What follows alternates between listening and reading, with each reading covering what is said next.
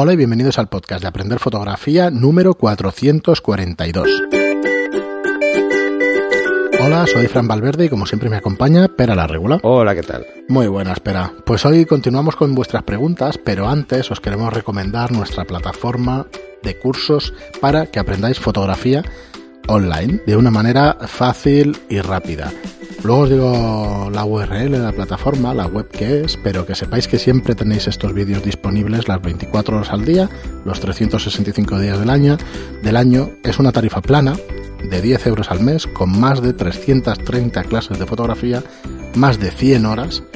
Cada mes añadimos cursos, incluimos tutoría y soporte para dudas individualizado y por seguir del anterior programa, pues curso de fotografía boudoir, de fotografía de desnudo artístico, de composición en fotografía, de tableta gráfica, cómo manejarla, cómo configurarla, de Photoshop, el básico de Photoshop, de iluminación en retrato, de iniciación a la fotografía, de retrato, iluminación en exteriores, sesión fotográfica en estudio, aprender a, a manejar tu cámara reflex, el curso de retoque con Photoshop, el de selección de fotografías, cómo enfocar tus fotografías, medición y exposición, bodas. Bueno, ya empieza a hacer gotch, ¿no? Que se dice aquí, ya empieza a gustar, pues decir, decir toda esta ristra de programas. Así que echarle un vistazo es aprenderfotografía.online. Entráis, le dais un vistazo y bueno, que sepáis que nos ayudáis muchísimo con vuestras suscripciones, que estamos muy contentos con el resultado de la plataforma y que seguimos ahí día a día pues poniendo contenido y, y haciéndola crecer. Bueno, bueno, yo me, vuelvo a disculpar por mí, bueno, porque estamos grabando el mismo día. no os penséis, yo creo que cuando los podcasts, cuando no estábamos en vídeo, la gente se pensaba que es que me duraba semanas. no, claro. No. Es verdad. Normalmente mi tos suele durar poco. Lo que pasa es que si grabamos tres programas o a veces hemos grabado alguno más. Normal. Eh, eh, no, no, no es que me esté muriendo constantemente. ¿eh? Solo es la semana de la tos. Es mi semana de la tos. Luego es más esporádica. Muy bien, pues vamos con vuestras preguntas. Nos dice Damián. antes, antes de nada. Ah, eh, hacer, una aclaración. Una aclaración del programa anterior sobre un tema de la ley inversa. Mira, no, no voy a entrar en, discusiones metafísicas, porque es, es, más metafísica que física lo que he leído, sobre todo por lo de fisioterapia. Eh, pero bueno, es igual, tenía que hacer la coña, lo siento. Eh, ir con, Mira, lo único interesante de todo el artículo es la nota final, que dice que vayáis con cuidado con lo que leéis por Internet. Eh, ya está, incluso lo que escribo yo o lo que yo diga. Hay que, a ver, hay que ir a las fuentes para empezar. hay que preguntarse las cosas, hay que investigar y hay que saber qué es lo que lees y de dónde y qué. Eh, una cosa es explicar la ley inversa desde una visión física, y otra es explicarlo cómo aplicarla en fotografía. Son dos cosas diferentes, porque si yo me pongo a hacer fórmulas, probablemente acabemos todos mal de la cabeza. si ya a la gente le cuesta entender la ley inversa mm. explicándolo de forma sencilla, mm. pues imagínate explicándolo, intentándolo explicar de esa forma, que además es bastante incoherente, por cierto. Y mira que no quería criticarlo, pero bueno, es igual. Eh, no sé, el que quiera que se lo lea. No, no, no hace falta entrar y eso, pero bueno, que... El que quiera que se lo lea. A ver, si, yo si, si es publicidad, pues bueno, de tu artículo, pues, pues me parece me parece bien, pero no, en principio no lo vamos a hacer. Muy bien, pues seguimos con Damián Pero No, de mi artículo, ¿no? No, del otro, del otro. El mío sí que la hemos hecho. del otro, es que además no tiene que ver lo que estás explicando con fotografía, con lo cual no sé si entraría... bueno, además creo que es una mala traducción, además. Porque hay palabras que no me cuadran. No son, conceptos, sigamos, no son conceptos Sigamos, espera, por si no yo también. Dirás la tuya. Ferreira dice, hola, muy buen vídeo. Eh, era el vídeo del balance de blancos de la carta de gris. Ah. Nos dice, mi duda es si con esto podemos suplantar el fotómetro de mano o estoy mezclando temas. No, no los mezclas. Puedes usar la carta de gris neutro porque tu cámara está calibrada en gris neutro. Entonces, si pones el exposímetro en, cero y la carta recibe la misma cantidad de luz, cuando retires la carta tienes una foto perfectamente expuesta. ¿Vale? Siempre y cuando no exista una aplicación directa de la ley inversa. O sea, en estudio no te sirve si es con flash, para empezar. No puedes medir, claro. Porque no puedes medir el, disparo. Si es luz continua, eh, tiene que estar lo más cerca del motivo, por, precisamente por la caída de, luz que va a haber.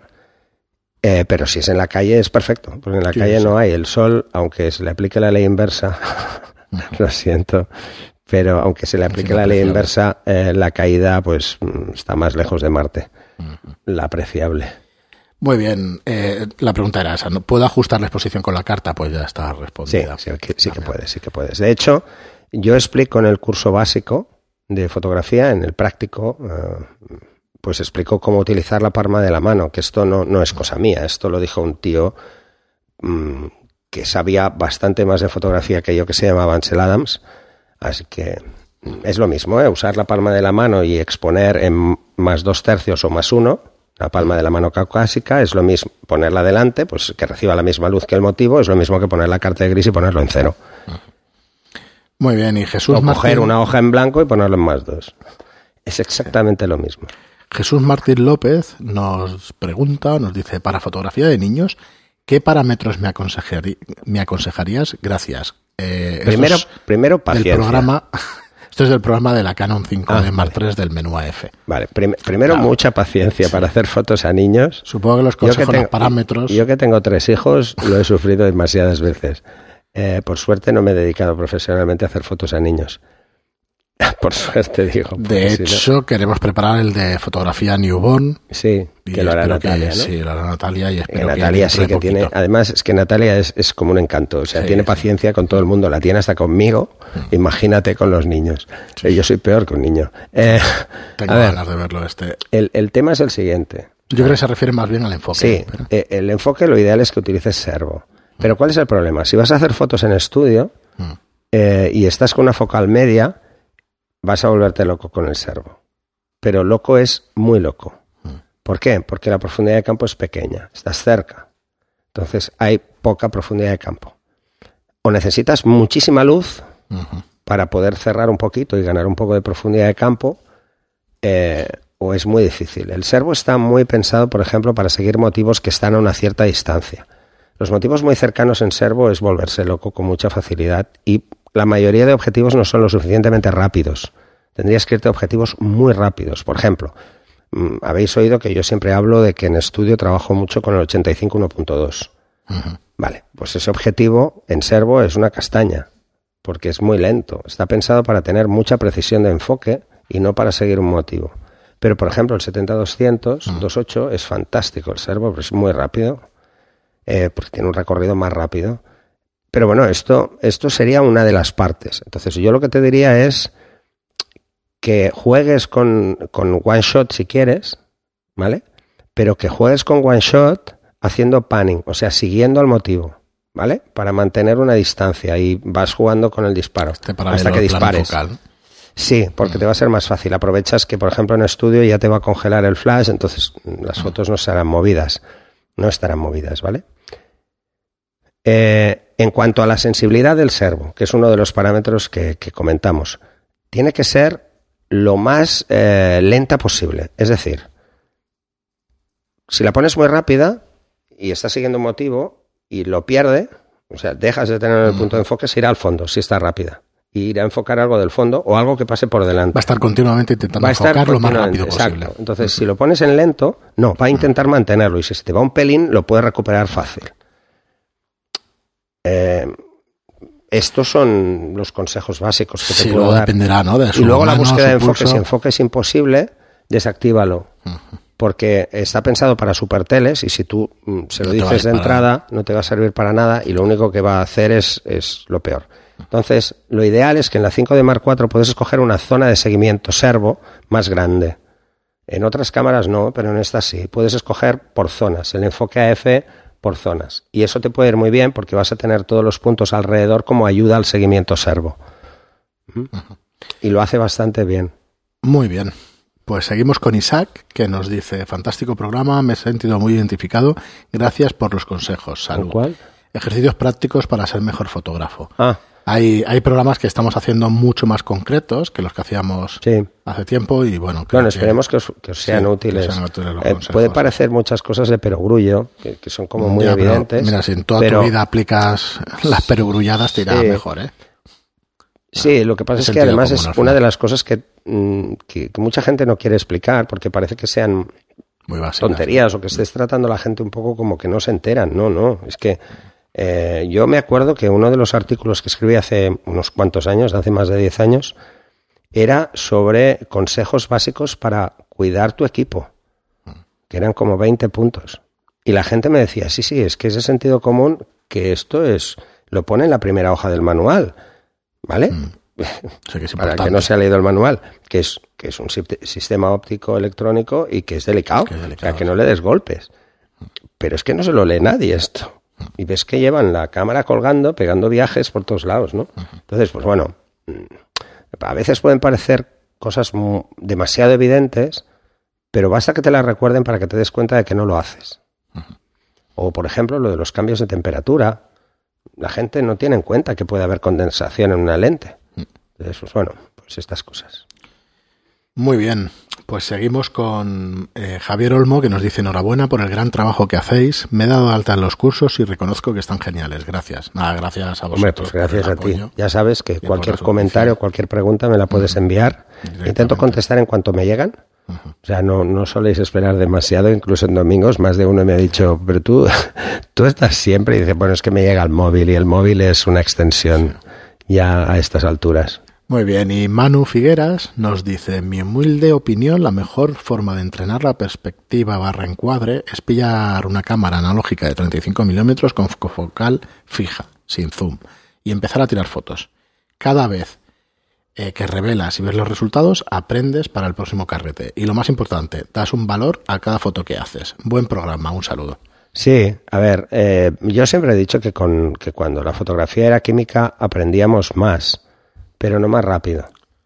Ahora podemos aprender más rápido. ¿Por qué? Porque lo vemos enseguida. Eh, ¿Cuál es el problema de, la fotografía química? Estoy totalmente de acuerdo con tu mensaje, pero ¿cuál es el, el problema de la fotografía química para muchos aficionados? Es el tiempo. La mayoría de gente no dispone de tiempo. Y entre el revelado, eh, o sea, entre el disparo y el revelado pasa demasiado tiempo porque hay que llevarlo a un laboratorio, porque muy poca gente se monta un laboratorio en casa. Y luego hay que ser muy ordenado en el momento de la toma. Hay que ir con un blog, hay que apuntar qué condiciones estoy haciendo la toma, porque no me voy a acordar. No te acuerdas, ¿no? Te Entonces- piensas que sí, pero no. Esto antes se hacía. Hoy en día tú le dices a alguien que si quiere aprender fotografía tiene que hacer esto y te dice, pues, ¿para qué tengo una cámara digital? ¿No? Entonces, desde luego, lo- el juego de, pers- de perspectiva es muy interesante hacerlo eh, con una focal fija. Estoy absolutamente de acuerdo. Pero bueno, que sea química o no, dependerá de, de, lo que dicen los, los, los americanos como costumbre, que es el time to market, que es el tiempo que tardas en tenerla ahí en tu Instagram, ¿no?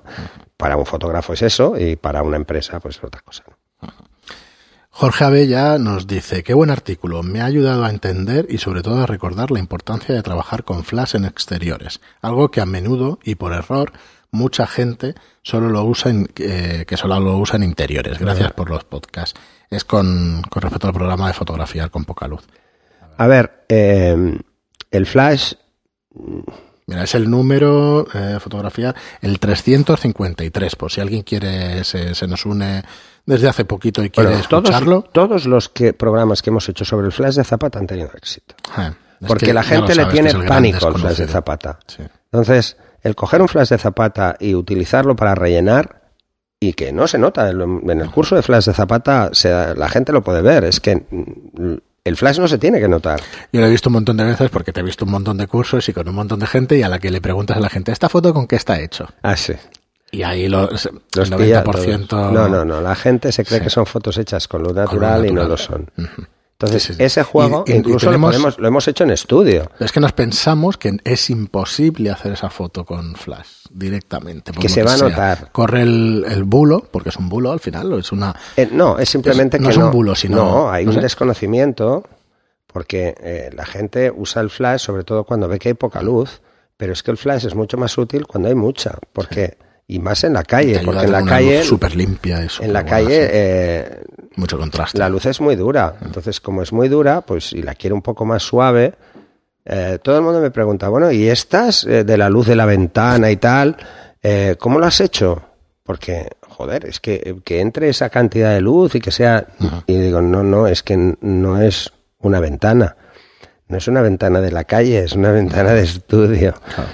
Lo que pasa es que las condiciones hay que tenerlas claras, hay que controlarlo. Lo que queda muy mal es el flashazo. Pero mira, a todo el mundo le parece muy raro ver una foto en exteriores con flash, porque creen que se va a ver, pero a nadie le parece extraño que en estudio no se vea que hay un flash, porque la foto se ve limpia. Eh, bueno, pensar que el flash tiene muchas ventajas con respecto a la luz natural. La luz natural tiene una ventaja innata y es que es barata. Está siempre disponible. Siempre está. no, claro, que sea de día. Hoy está un poco tonto. Depende del día, ¿vale? Pero siempre está. Pero, ¿cuál es el problema? Es que es continua. Así que yo no le daría muchas más vueltas a ese tema. O sea, hay que jugar con lo que tienes y ya está. Muy bien, pues vamos con las últimas dos preguntas. Eh, Alex Nu nos dice, buenas, os dejo aquí una duda. Hago fotografía deportiva en competiciones y resulta que algunos jugadores me están pidiendo las fotos que he hecho con ellos. Bueno, ya la hicimos esta. Eh. Si le, si le perdonar, ¿eh? si directamente cobraba por esos trabajos, yo creo que nos queda un, programa bastante bueno con esta, con esta duda. A ver, bueno, ya nos dirás ya si, te, si te ha servido lo que te comentamos. Daniel, eh, pues esta, mira, no me acuerdo si la hemos dicho, yo diría que no. Eh, vive en Tokio. Y dice, estupendo episodio con respecto al de la ¿eh? perspectiva o al de los consejos. Eh, ahora te digo cuál es. Mm.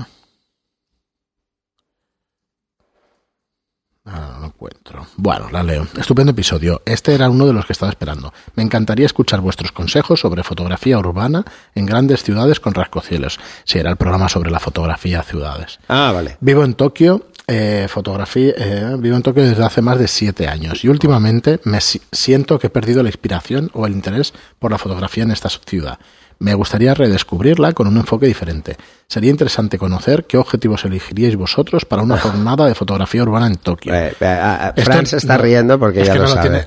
bueno, yo tengo mis preferencias, pero yo me estoy riendo porque nos lo tienes que decir tú, que llevas ahí siete años, no tienes que decir qué objetivos eh, usarías. te lo digo por Muchas gracias que, por el gran trabajo que yo conozco como Nueva York o Chicago. Mm. Eh, que tienes un espacio que parece que es muy grande, pero que es limitado para hacer fotos a rascacielos, porque no te puedes ir muy lejos porque estás de espaldas al otro rascacielos, al que hay detrás, porque las calles son prácticamente iguales que en otras ciudades, pero los edificios son muchísimo más altos, ¿no? Y estás todo el rato en sombra y luego ves la parte de arriba de los edificios, le da la luz y dices, bueno, ¿y esto cómo lo hago, no? Porque las sombras de abajo son muy profundas. Vale, eh, por un lado, te diría, una gran ciudad con rascacielos es ideal un descentrable. Absolutamente ideal. Porque vas a redescubrir la, el cómo dar a conocer una ciudad eh, desde la visión del suelo, que es, que es muy bestia. Si tú usas un 50 o un 24 e intentas hacer eh, una fotografía a cualquier edificio muy alto, te darás cuenta de que el punto de fuga es tan bestia, se cierra tanto que, la sensación es que es muchísimo más alto de lo que es, ¿no? Que en su cierta medida tiene su gracia. Eh, luego te diría que intentes descubrir la fotografía de las ciudades de lo que es el skyline, ¿vale? O sea, que te vayas a uno de los edificios más altos e intentes hacer una pano o que te vayas fuera de la ciudad e intentas hacer una pano. ¿Ves? en Nueva York es, es muy sencillo. Eh, es muy sencillo hacerlo porque es que solo te tienes que ir a cualquiera alrededor y ya tienes el skyline perfecto. Además, estamos todos muy acostumbrados. En Chicago es diferente, pero en Chicago quizá la parte más chula son los canales y entonces esas zonas son muy, son muy anchas y aunque hay edificios muy grandes puedes hacer fotos muy chulas. O en Miami, que que está todo como muy concentrado, ¿no? En Los Ángeles está muy concentrado la zona de, rascacielos. Eh, pero el skyline siempre te va a dar una visión diferente de la ciudad, aunque es muy fácil de que la hayas visto mil veces. Entonces lo que te diría es que juegues a hacer los skylines desde edificios y hacia abajo. Esto ya no es tan frecuente. O sea, que juegues con la perspectiva del edificio desde abajo hacia arriba y desde arriba hacia abajo. Si mm. puedes hacerlo, porque lamentablemente esto ya no lo voy a poder volver a hacer, mm, todos sabemos por qué, pero una de las visiones más espectaculares que había de Nueva York es desde las Torres Gemelas, porque en arriba, no recuerdo el piso, tenías un cristal, en Chicago hay otro muy parecido, y podías engancharte y ver hacia abajo y era muy, muy espectacular.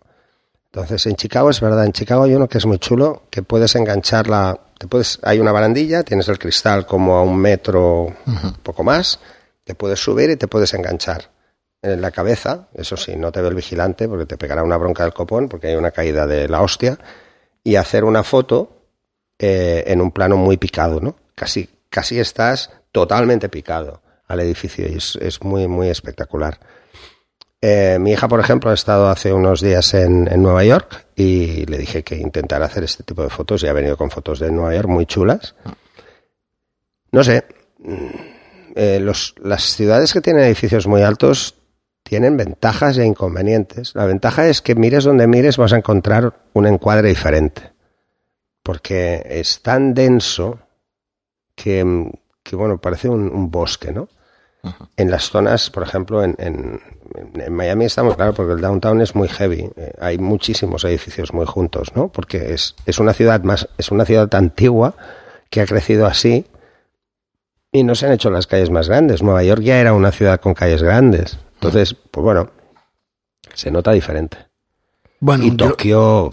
joder, es que Tokio, eh, es que ya tiene gracia hasta los pasos de peatones. O sea, es que tiene gracia todo en Tokio. A mí me vas a matar, porque si no dispones de esta cámara me vas a matar. A Pero yo me iría a Tokio con una Hasselblad X-Pan que ah. tengo con tres objetivos. Siento muchísimo ser tan snob y tan estirado y tal, lo que queráis. Pero eso es una maravilla, pero, pero una maravilla. Bueno. Es de película y, y con un 90 panorámico en una ciudad como Tokio. Pues puedes flipar. Buah, eso lo flipo. Puedes flipar que me he acordado cuando he leído la pregunta y digo, buah, me yo, encantaría. Yo el... Puedes hacer lo mismo con el 90 descentrable, exactamente lo mismo que con una Hasselblad. Yo te diría que en una ciudad grande eh, como, como Tokio, por ejemplo, el 45 descentrable sería perfecto. Sí. Perfecto. Sí, sí, o sea, si tienes la oportunidad de alquilarlo, seguro, en Tokio. Eh, alquílalo, alquila el 45 eh, y empieza a disfrutar, de verdad. Además, no pienses que necesitarás el trípode, tranquilo, ¿vale? Porque podrás usarlo igual. Porque ya no es que vayas a hacer una pano, ¿eh? simplemente que vas a jugar con, los puntos de fuga. Muy bien, pues aquí hasta aquí el programa de hoy. Muchísimas gracias a todos por vuestras preguntas, muchas gracias por vuestras reseñas de 5 estrellas en iTunes y gracias por vuestros me gusta y comentarios en iBox. Gracias y hasta el próximo programa. Hasta el siguiente.